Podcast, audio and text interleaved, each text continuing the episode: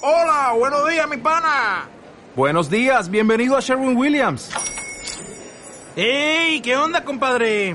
¿Qué onda? Ya tengo lista la pintura que ordenaste en el ProPlus app. Con más de 6.000 representantes en nuestras tiendas listos para atenderte en tu idioma y beneficios para contratistas que encontrarás en aliadopro.com. En Sherwin Williams somos el aliado del PRO.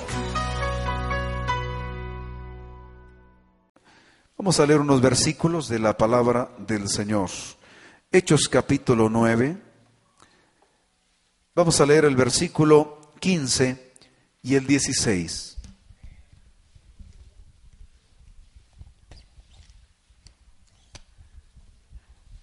Hay esa lectura del libro de los Hechos.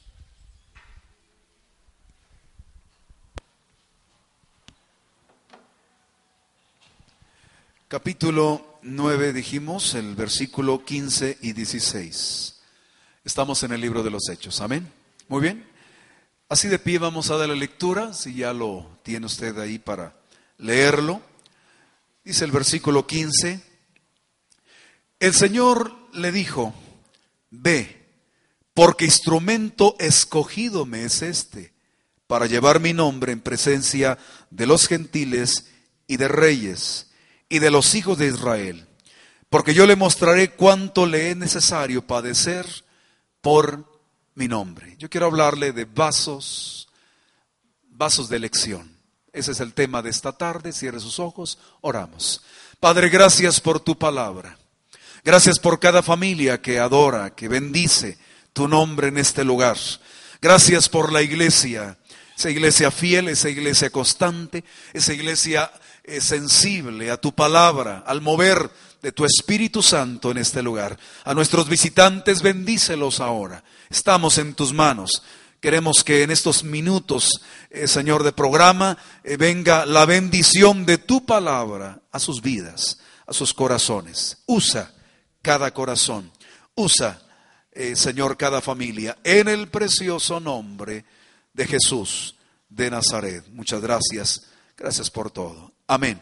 Siéntense, hermanos, ocupen sus lugares. Los vasos siempre han sido instrumentos de servicio. En cuanto a los materiales, hay desde vasos de barro, pero también hay de metales preciosos, de plata, de oro. Y en la actualidad, pues, eh, por ahí hay vasos hasta vasos desechables, de plástico y de, inclusive hasta de cartón en algunos casos. Entonces es, varía los materiales.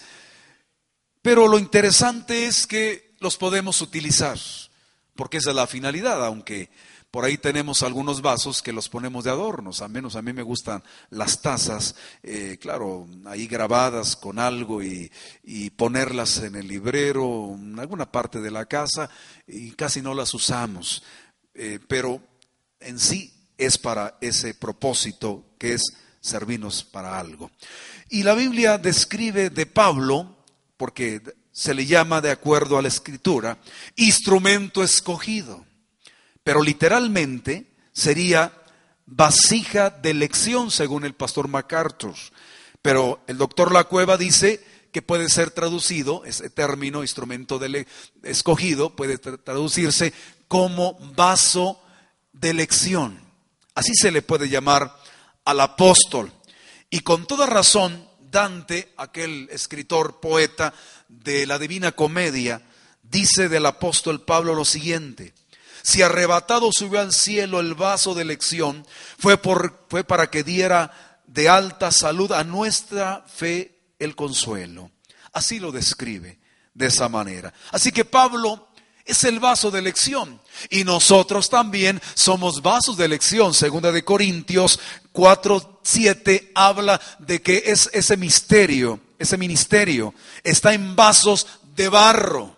Son los apóstoles, somos la iglesia del Señor. Cada uno cada uno de nosotros somos vasos de elección. Porque Dios ha puesto su mirada en nosotros. Y nos toma, ¿para qué? para algo interesante que vamos a ir descubriendo esta tarde. Vasos de elección. Un vaso de elección es, primero, vaso dispuesto. Eso es, un vaso de esta forma. Instrumento escogido, ya hemos subrayado esa parte que nos habla de aquel que fue tomado por la gracia de Dios, Saulo de Tarso. Y al decir Saulo de Tarso, pues hablamos de de violencia, hablamos de fanatismo, hablamos de un celo religioso, pero que está rayando en, lo enfermo, vamos, en este caso, porque Saulo de Tarso era un enfermo, era un fanático de alguna manera, perseguía a los del nuevo camino, a los cristianos, para que me entienda, eh, así lo, lo hacía este hombre, y que tuvo un encuentro con Dios, tuvo un encuentro que marcó su vida, que cambia, todo, todo el tiempo de este hombre, pero ahí estaba la gracia de Dios. Pero, de acuerdo a la historia aquí, vemos que Saulo es escogido por Dios.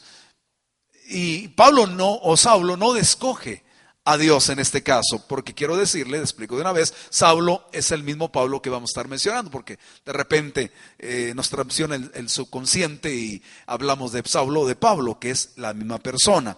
Pero Saulo es, es el pasado, vamos, del apóstol Pablo.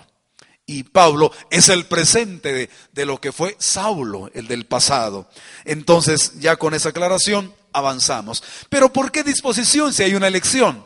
Bueno, aquí hay una elección eh, y a la vez una disposición, pero de acuerdo al proceso que Dios tiene. Pero un vaso dispuestos o dispuesto es aquel que está en las manos de Dios, en las manos del Señor. Aquí el Señor escoge a, a este hombre, pero yo diría más que escoger es arrebatar. Sí, arrebatar. Saulo de Tarso fue arrebatado por la mano de esa gracia divina esa gracia que en algún momento no pide permiso. No, no está esperando un tiempo, no busca una opción de un corazón, no, no, no, simplemente llega y Dios arrebata. Yo sé que a lo mejor me puedo salir del famoso canon establecido del amor de Dios y que Dios es todo un caballero, de que Dios respeta, pero yo veo a un Dios aquí que arrebata, que toma. ¿Por qué? Porque sencillamente es el Dios soberano. Hace lo que quiere, actúa como quiere y puede lo que quiere. Porque Él es omnipotente. Amén, hermanos. Actúa y toma a este hombre, lo envuelve, lo quebranta de alguna manera, eh, lo moldea. Porque como ya citamos en Corintios, vasos de barro y efectivamente Saulo o Pablo no era un vaso de plata, de oro, era el vaso de barro, antes con un fin malévolo, perverso, ahora va a ser cambiado completamente porque está en las manos del que sabe trabajar el barro y lo hace otra vez y arrebata ese vaso para quebrantarlo y formarlo de alguna manera, porque hermanos, nuestro llamamiento, nuestra elección estuvo en esa gracia y Dios se movió de alguna manera, por un problema, por una situación, pero Dios se acercó a nosotros y claro, hemos respondido a ese llamado. Y Saulo no respondió en el momento hasta que ya eh, tuvo algunas muestras de soberanía, de poder, de algo superior. Y esto le favoreció a Pablo, sabe entender en el tiempo, o Saulo sabe entender esto, que Dios es superior. Por eso el Señor le dijo, dura cosas dar golpes, ah, cosas contra el aguijón. No podemos vencerlo, no podemos, no lastimamos. Pues Saulo, al perseguir a los hermanos, se estaba metiendo con el Dios de poder, con el Dios redentor, porque le dice, yo soy Jesús al que tú persigues. Así que, Ahora sí, ¿cómo nos toca? Y Saulo fue derribado al suelo en ese momento. Pero ahí hay una elección. Y estos vasos, como somos nosotros, estamos en las manos de Dios. Así que no fue un accidente en ese momento de conversión, cómo vino al templo, cómo se entregó al Señor. No fue la astucia de alguien que le quiso lavar el cerebro. No, no, no, no fue eso. Fue la dirección divina, fue la mano de Dios que lo tomó a usted, lo escogió por algo. Algo ha visto en usted. Así que no es, no es tanto su plan, es el plan de Dios el que está de por medio porque Dios ya puso su mirada en usted. Así lo hizo el Señor. Por eso un vaso dispuesto es aquel que entra también en los propósitos de Dios, porque algo tenía en mente el Señor, porque no era, no era un evento casual el que él fuera a Damasco. Allí, aunque tenía ciertas autoridades que le facultaban para ir hasta allá y hacer daño a la obra de Dios, pero no era la, facultad de aquellas autoridades lo que estaba en juego.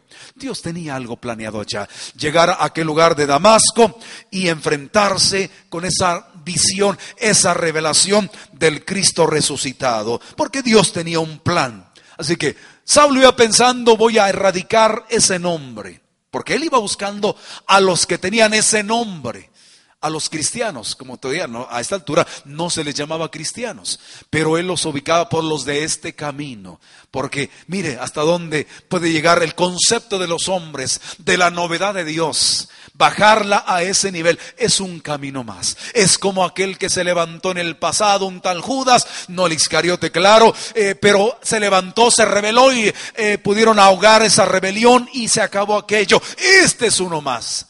Y ahora Saulo es el instrumento para destruir ese camino. Pero esos eran sus pensamientos. Pero Dios tenía otro plan diferente para este hombre. El que iba a perseguir ahora está siendo perseguido por el más poderoso, por aquel que es invencible, aquel que no pierde el control de las circunstancias de, eh, de la vida misma o de lo que pueda venir. Él tiene todo en sus manos y lo hace. Y en su propósito era cambiarlo a esto. Hermano, ¿usted sabe lo que Dios quiere para su vida? Usted sabe lo que Dios, el por qué le ha traído a un lugar como este, por, cómo lo ha llevado a la vida cristiana. ¿Usted lo sabe? Ojalá ya lo sepa, porque Dios sí lo sabe. Esa es la buena noticia de esta tarde. Dios sabe por qué lo trajo. Dios sabe por qué lo salvó. Dios sabe por qué lo levantó de esa terrible enfermedad y cambió toda su vida. Él sabe por qué. Y se lo va a ir mostrando si todavía no ha tenido esa capacidad de percepción. Y eso es lo que nos alienta. Hermanos, no somos un accidente en la vida y menos en la vida cristiana. Dios tiene propósitos y están en el corazón, están en la mente suya. Ahí deben de estar para orientarnos. Por eso Dios se mueve de esa manera, no en el accidente, sino en algo establecido. Para esta hora Él nos trajo, para este momento Él nos estableció aquí. Porque hermanos, todo se mueve hacia allá. Se va a cumplir su propósito. Eh, si lo queremos alterar, hágalo. Pero Dios se va a seguir moviendo y no vamos a escapar. Porque el que te persigue es el que te alcanza, es el que te favorece también. Así que mejor mire hacia allá. Ve hacia el propósito de Dios. No piense en otras cosas. Dirá usted, este año voy a hacer esto y esto y esto.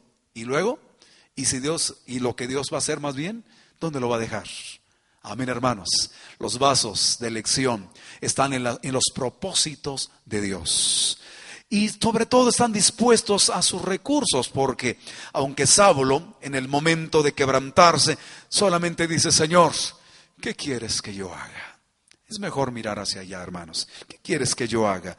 Y viene uno de los perseguidos, alguien que podía estar ya en la lista a lo mejor, y a lo mejor hasta en primer lugar, de la lista de los que iban a morir o iban a ser torturados porque Saulo los obligaba, los martirizaba hasta negar la fe. Imagínense qué método de tortura tenía Saulo de Tarso. Así que va el que persigue recibe a un perseguido. Llega ahí para decir, hermano Saulo, el Señor me ha enviado, el que se te apareció en el camino a Damasco me ha enviado a orar por ti. Y Saulo está allí, ciego, quebrantado, humillado, y llega aquel que era la víctima a buscar al perseguidor. Y este hombre se somete a los recursos de Dios. Y claro, Ananías, el, el, que a lo mejor estaba en la lista, eh, no quiere ir, tiene temor Señor. Tú sabes lo que ha hecho este hombre por, por los, a los santos. ¿Qué no les ha hecho, diríamos ahora? Ve, tú ve dice el Señor. Son los instrumentos. A veces Dios nos enseña con el que menos pensamos, eh, o a lo mejor el que menos tieme, ahí nos puede traer una lección importante en nuestra vida. Así que Ananías a lo mejor lo miraba a Saulo como algo pequeño, pero ahora, o al menos lo siente así, ahora es diferente, porque hay un cambio. El control no está en las manos de Saulo, está en el control de Dios. El que iba a torturar es torturado. El que traía la soga, ahora la, la, tiene en el cuello. Pero hay un verdugo diferente. Es la mano de Dios el que toma el control ahora. Porque es así, hermanos. Es así. Dios tiene la victoria en sus manos. Y esta obra está en las manos de Dios. Usted está en las manos de Dios. El ministerio está en las manos de Dios. Nuestra vida está en las manos de Dios. Y eso nos motiva bastante. Y no, no hay un descontrol en estas cosas. Porque Él está allí manejando las cosas. Pero hay que saber que Dios tiene sus formas de trabajar. Dios se mueve de alguna manera. Decía el ingeniero Carlos, cuando él se convirtió al Señor, tenía un puesto importante y luego, de repente, llegó a estar eh, de, tener una oficina privada, llegó a estar en un rincón con un pequeño escritorio, hasta ahí bajó, cuando estaba recién convertido. Imagínese, nunca renegó de aquello, pero se dijo, ay, ¿por qué? Y volvió a regresar a su mismo nivel, pero con otra mentalidad. ¿Por qué? Porque Dios lo enseñó. Dios lo preparó, como vamos a ver en el caso de este hombre. Hermanos, vasos de elección es un vaso preparado también. Es un vaso preparado.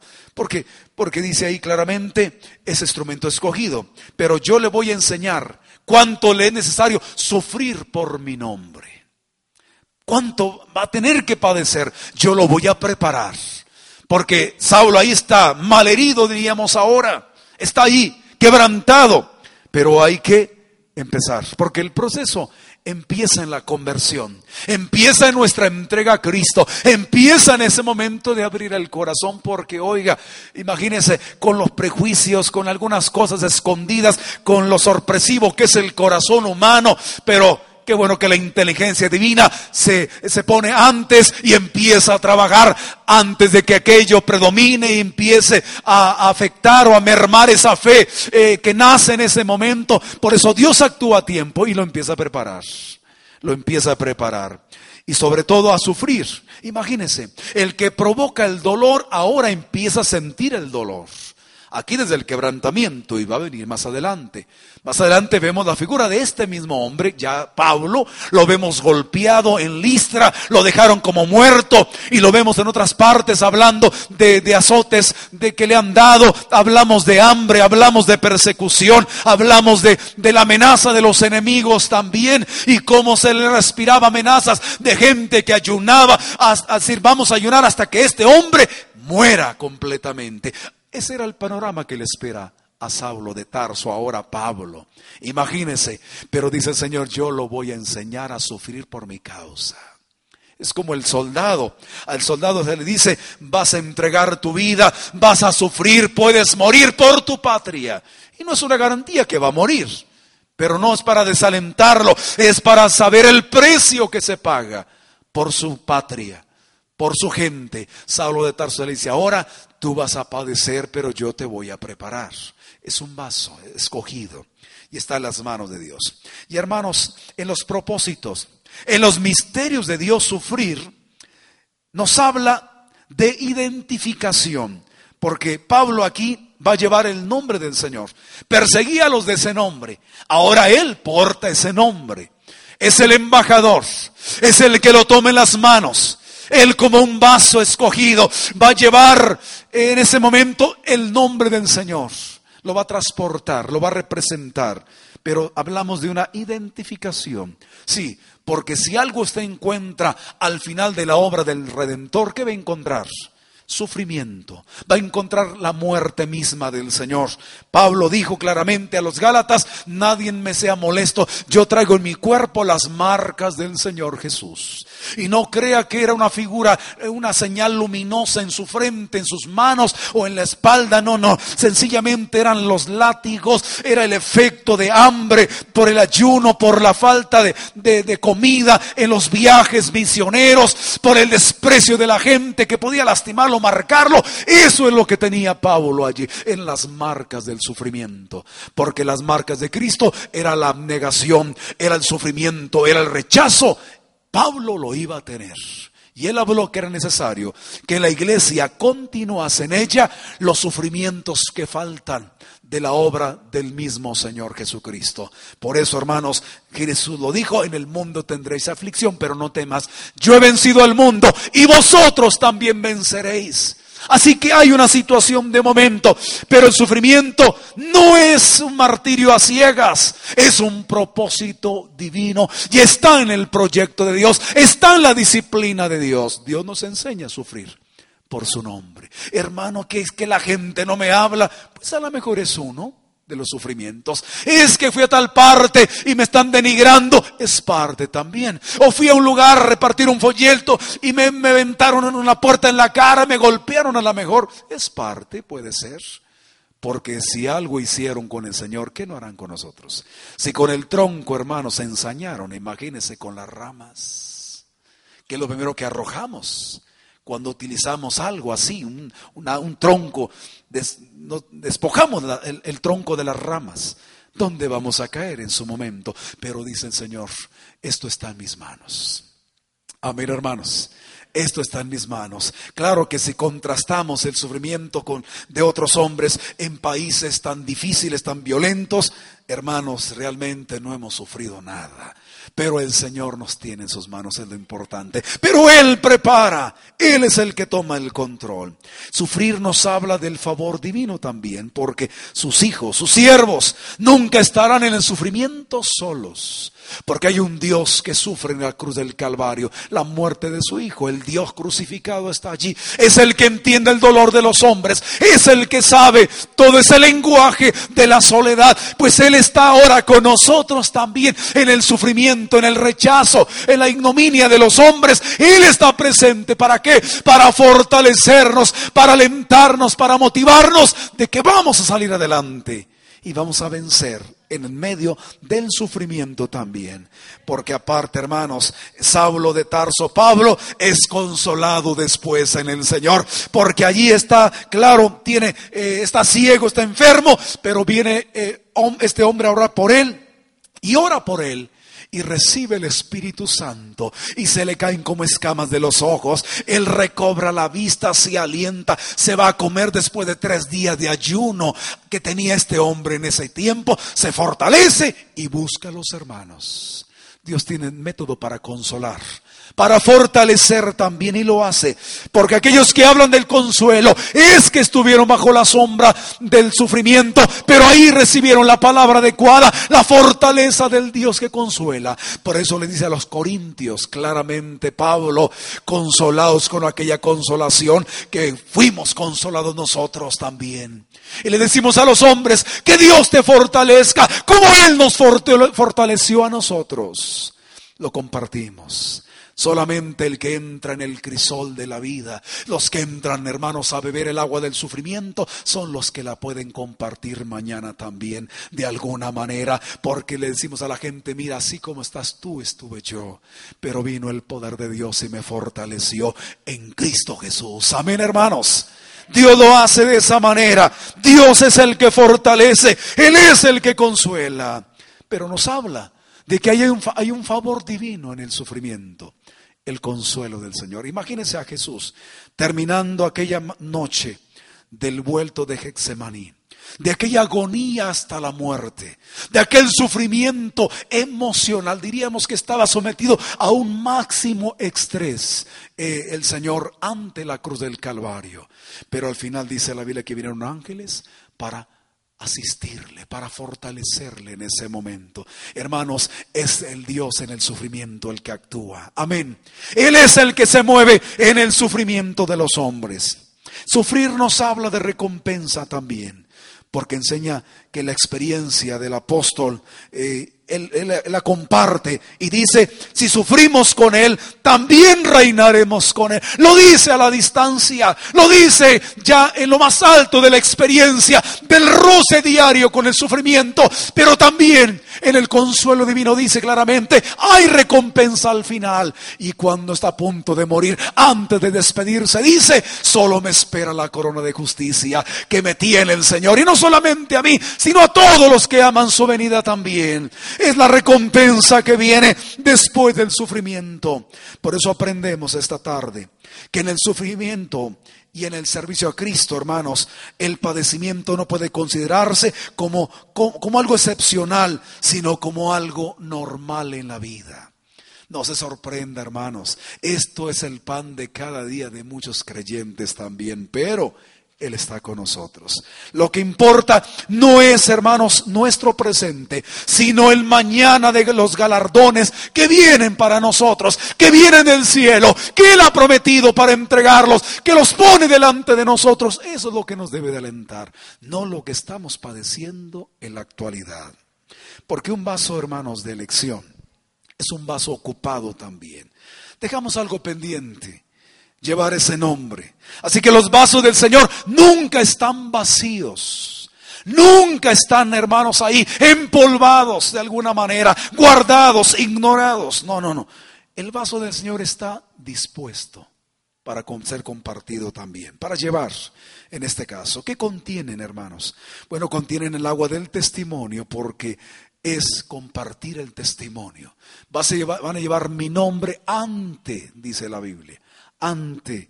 Y habla de algunas personas en eminencia, pero aquí es llevar el agua del testimonio, porque es la gloria de Dios y ahora el testimonio son partes, el contenido de los vasos cristianos, de su vida, de nuestra vida. No podemos hablar de lo que nos ocurre nada más en la vida. No vamos a inventar cosas, no se trata de eso. Vamos a compartir la esencia de lo que es Dios, de lo que representa su gloria, del poder que cambia a los hombres, pero también de ese nombre, que sobre todo nombre, según 4.12 de este mismo libro, es lo que compartimos, el nombre Salvador, el nombre poderoso, el nombre que sujeta demonios, el nombre que abre el camino, el nombre que abre el cielo también Y si ese nombre llega al cielo, usted también llega al cielo porque llega. Porque usted lo comparte. Usted está llevando, imagínese ese nombre. Y si el cielo se abre para todos y no para nosotros, pues oiga, como que eso no, no funciona. Pero usted es un recipiente en las manos de Dios. Lleve ese nombre. El nombre en el Antiguo Testamento significaba poder, autoridad, liberación. El brazo de Jehová no se ha cortado para salvar, dice la Biblia. Imagínese ese nombre. Es para salvar a las personas. Todo el potencial que tenemos para compartirlo a la gente. No podemos ir en, testimonio, en debilidad, en flaqueza. No, no. Tenemos que ir en fortaleza porque usted solamente es el instrumento. El contenido es el que hace el trabajo. El contenido es lo que avanza. Es lo que llega más allá. Y usted tiene el nombre del Señor en su vida. No solamente lo invocamos, lo compartimos. No solamente disfrutamos autoridad, ejercemos esa autoridad para decirle, como en el capítulo 3 de este libro, decirle al paralítico que hemos señalado últimamente, muy seguido, decirle, eh, lo que tengo te doy en el nombre de Jesús, levántate y anda. Ese es un vaso. Pedro era un vaso escogido también. Tenía, tenía ese nombre. No podemos dar otra cosa. Esto es lo que tenemos. La iglesia soluciona problemas, dice la gente. La iglesia eh, tiene opinión importante en el mundo, la puede tener, sí. Pero lo mayor que tiene la iglesia es el poder del Señor, es el mensaje de redención, es el agua que comparte para dar de beber a este mundo perdido y sediento. Lo, lo hace de esa manera, en fidelidad. Lo hace en testimonio también y lo comparte.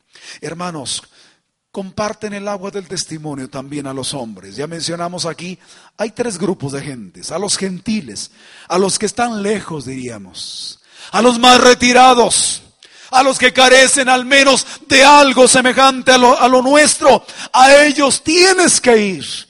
Llévales el testimonio, llévales mi nombre. Y Pablo, se sabe, se le conoce, ya no tanto Saulo, se nos, pierde en el avance, se nos pierde en la reflexión el Saulo.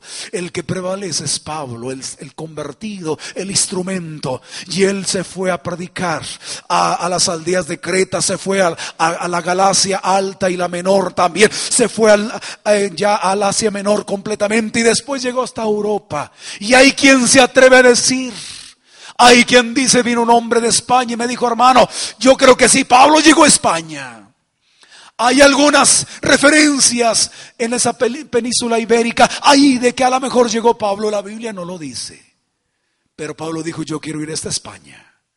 Y hay quienes dicen que en ese cuarto viaje misionero, Pablo llegó a España, si llegó o no llegó, la intención ahí estaba. Y si llegó, qué bueno. Qué bueno, porque dicen algunos que hay convertidos que a lo mejor se ganó Pablo en España. y viajó hasta allá, hasta el final del mundo diríamos, al último rincón del mundo, conocido en aquel tiempo, llegó el apóstol, al menos en esa visión, o si fue la experiencia, pero en la mente de Pablo era cada rincón de la tierra donde hay un hombre perdido, llevar ese nombre, compartirlo a los que están allá. Y usted, hermano, llega a los que están lejos, a los que están lejos de Dios, porque a lo mejor el vecino está tan lejos de Dios y pues búsquelo, puede ser el gentil que necesitamos alcanzar. Son grupos de personas, a los reyes, eh, ahí pueden ser los que están en las alturas, los que tienen posición, los que tienen cierto nombre, llegar a ellos a los ricos diríamos también. Pablo trató con el rey Agripa y posiblemente porque él apeló al César él quería ir a Roma y fue hasta Roma, históricamente fue a Roma. Pero la Biblia guarda silencio. Se llegó ante el gran emperador, el César. Pero ¿sabe quién era ese César? Era el Nerón de aquel tiempo. Y no, no estoy hablando de otra cosa que de una persona. No he encontrado otro Nerón más adelante en la historia, pero estaba el Nerón de carne y hueso el hombre más despiadado que mató a su propia madre y se metió al, otro cuarto enseguida porque tenía fiesta. Tenía una orgía tremenda y se pasó de un lugar a otro como si nada. Imagina usted, tenía el apóstol iba a tener misericordia Nerón de él, iba a tener piedad de un cristiano y que más adelante encendió, iluminó Roma con el cuerpo de los, de los cristianos que eran antorchas humanas en todo el imperio. Después de aquel incendio que, que se desató en Roma en el 66 después de Cristo. Y que dijo, solo los cristianos ellos lo provocaron y vino la persecución y condenaron a los hermanos. Ese Nerón es el que va a recibir a Pablo si fue un acontecimiento histórico. Hay quien afirma que sí fue, pero Pablo alcanzó a los reyes.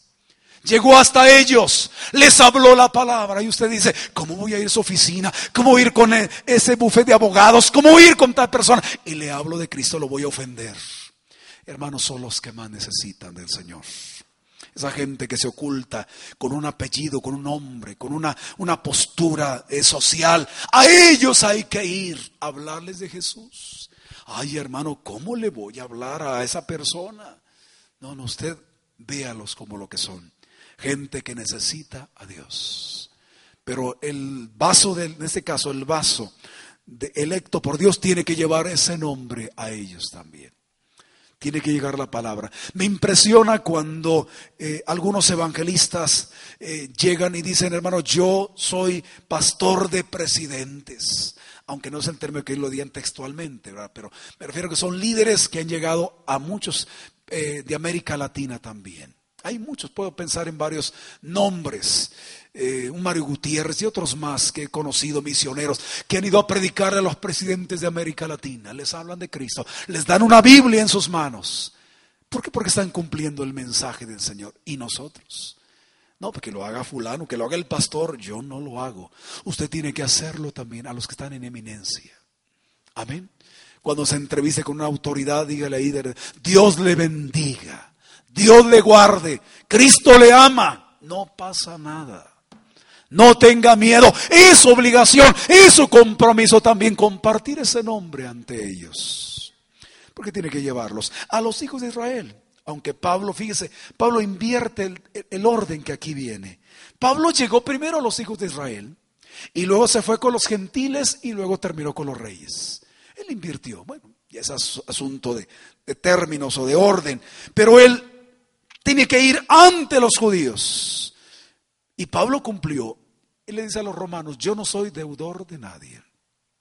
Con nadie soy deudor en ese aspecto, pero hablando de, compartir el mensaje, sí lo era. Pero en cuanto a él dice, yo les he cumplido.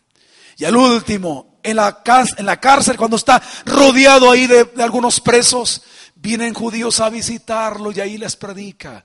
Y el último, las últimas palabras de, de los hechos es la despedida de ellos. Yo ya cumplí y pocos días después el apóstol muere. Pero hasta el final no los dejó. Dijo, yo he llorado por los de mi nación Y en Romanos capítulo 8 y 9, 9 eh, y 10, perdón, ahí describe hasta el 11, describe su preocupación por ellos. Anheló alcanzarlos, luchó hasta el final, les predicó, los puso en primer lugar, porque ahí están. Por eso hay iglesias que oran por Israel hasta el día de hoy. Si usted ve a un judío, ¿cómo le voy a hablar de la Biblia a un judío? Háblele a los judíos de Cristo, hábleles la palabra, enséñeles porque ellos en el fondo son seres humanos también. Aunque conocen la Biblia, al menos el Antiguo Testamento al revés del derecho, pero no conocen a Cristo, a su Mesías. No lo conocen. Hermanos, tenemos que ir allá. Son los que están cerca. Es el grupo más cercano. Puede ser la familia ahora. Son los domésticos. Alcance a su hijo, alcance a su esposo para Cristo. Usted a lo mejor se gana toda la colonia, pero nunca a su marido. A mí me dolió tanto cuando estaba en el, empezando el ministerio, una vecina cristiana, cuando la visito me dice el marido, oiga, pues a ver cuándo me invita a ir al culto, porque esta mujer ni me invita, esta mujer no me dice nada. Yo dije, bueno, es asunto de matrimonio, no me meto allí. Y dijo, no, no, y para ser como ella, mejor aquí me quedo. Así dijo este hombre. Dije, se está mofando de ella, la mejor. Dije, oiga, no, no, aquí lo que importa e, es la salvación, es un trato personal con Dios. Sí, pero ella, y eran las mujeres que invitaban a otras personas a la iglesia, pero no puede llevar al marido todavía al templo. Hay gente que tiene 40 años y el marido no se convierte. Me dijo otro hombre que después, fíjese que un día yo dije, ay Dios, no quisiera ser pastor de esta pareja. Un día. Así lo dije. Fíjese lo que uno dice. Después resulta que la esposa viene siendo miembro de una iglesia donde yo llegué. Esta mujer. El marido después ahí estaba. Y cuando me los presentan estaban los dos ahí el marido también. Yo no sabía que el marido, cuando yo dije aquella declaración, él era terrible, no era cristiano. Pero cuando llego a la iglesia ya Dios los preparó el camino, ya era hermano. Hermanos, después que los tuve, después dije, quiero 20 parejas como ellos. Porque antes de morir este hombre, fíjese, decía, pastor, lo espero en mi casa, tengo unos taquitos de frijoles, refritos con chorizo, se los tengo para usted. Llegaba al culto el hermano y sabe lo que hacía cuando llegaba después de unos días, hermano, tenga, le traje esto. Y me traía envuelto los taquitos que ya mencioné. Se murió el hermano y se acabaron los tacos de frijoles. Por eso dijo, 20 parejas como ellos. Ahora sí los quiero. Lo dije en el pasado. Y un día me explicó él, dijo, mire, en aquel tiempo yo no era cristiano y dije, yo no me convierto por nada. Mientras no hay un cambio en esa vida, en esa familia, en tal iglesia, si no pasa nada, yo no me convierto. Y vino el cambio. Se hizo hermano. Y el que yo dije, yo ni de lejos lo quiero fue el que estuvo ahí. Y el día que prediqué en su funeral, se imagina usted. Yo tuve que salir y decirle a la hermana, a la esposa, decirle, el hermano Juan acaba de morir hace un momento. Me tocó dar la noticia del hermano. Imagínense, no podía ni hablar. Yo realmente nomás le ya. Fue todo lo que le dije al hermano. Así, se fue el hermano Juan. Preocupado hasta el final, cuando oré por él, le dije, hermano, ¿cómo sigue? Dice, pastor, ya estoy mejor. Váyase a descansar, pastor. Váyase, estoy bien. Váyase a descansar. Apenas llego a mi casa, suena el celular y me dicen, hermano Juan acaba de morir. Del seguro a la casa fue el, tiempo. Hasta ahí el hermano Juan se preocupó. No me dijo nada de los tacos, pero se fue al cielo. Amén, hermanos. Hay, hay gente que es así, pero está en el plan de Dios. Son los que están cerca. Pero qué importante es que en la casa, con mi ejemplo, yo me gane a muchos para Cristo. Con mi ejemplo, los lleve al mensaje que es lo esencial. Convierta a los que están cerca. Gane su hijo, gane su esposo, gane su esposa también para Cristo. Alcáncelos. Porque queremos estar en el cielo completo, y queremos estar allá con toda la familia. Por eso dice la Biblia, hágales el bien, mayormente a los domésticos de la fe a la familia de la fe. Sí, porque somos dados.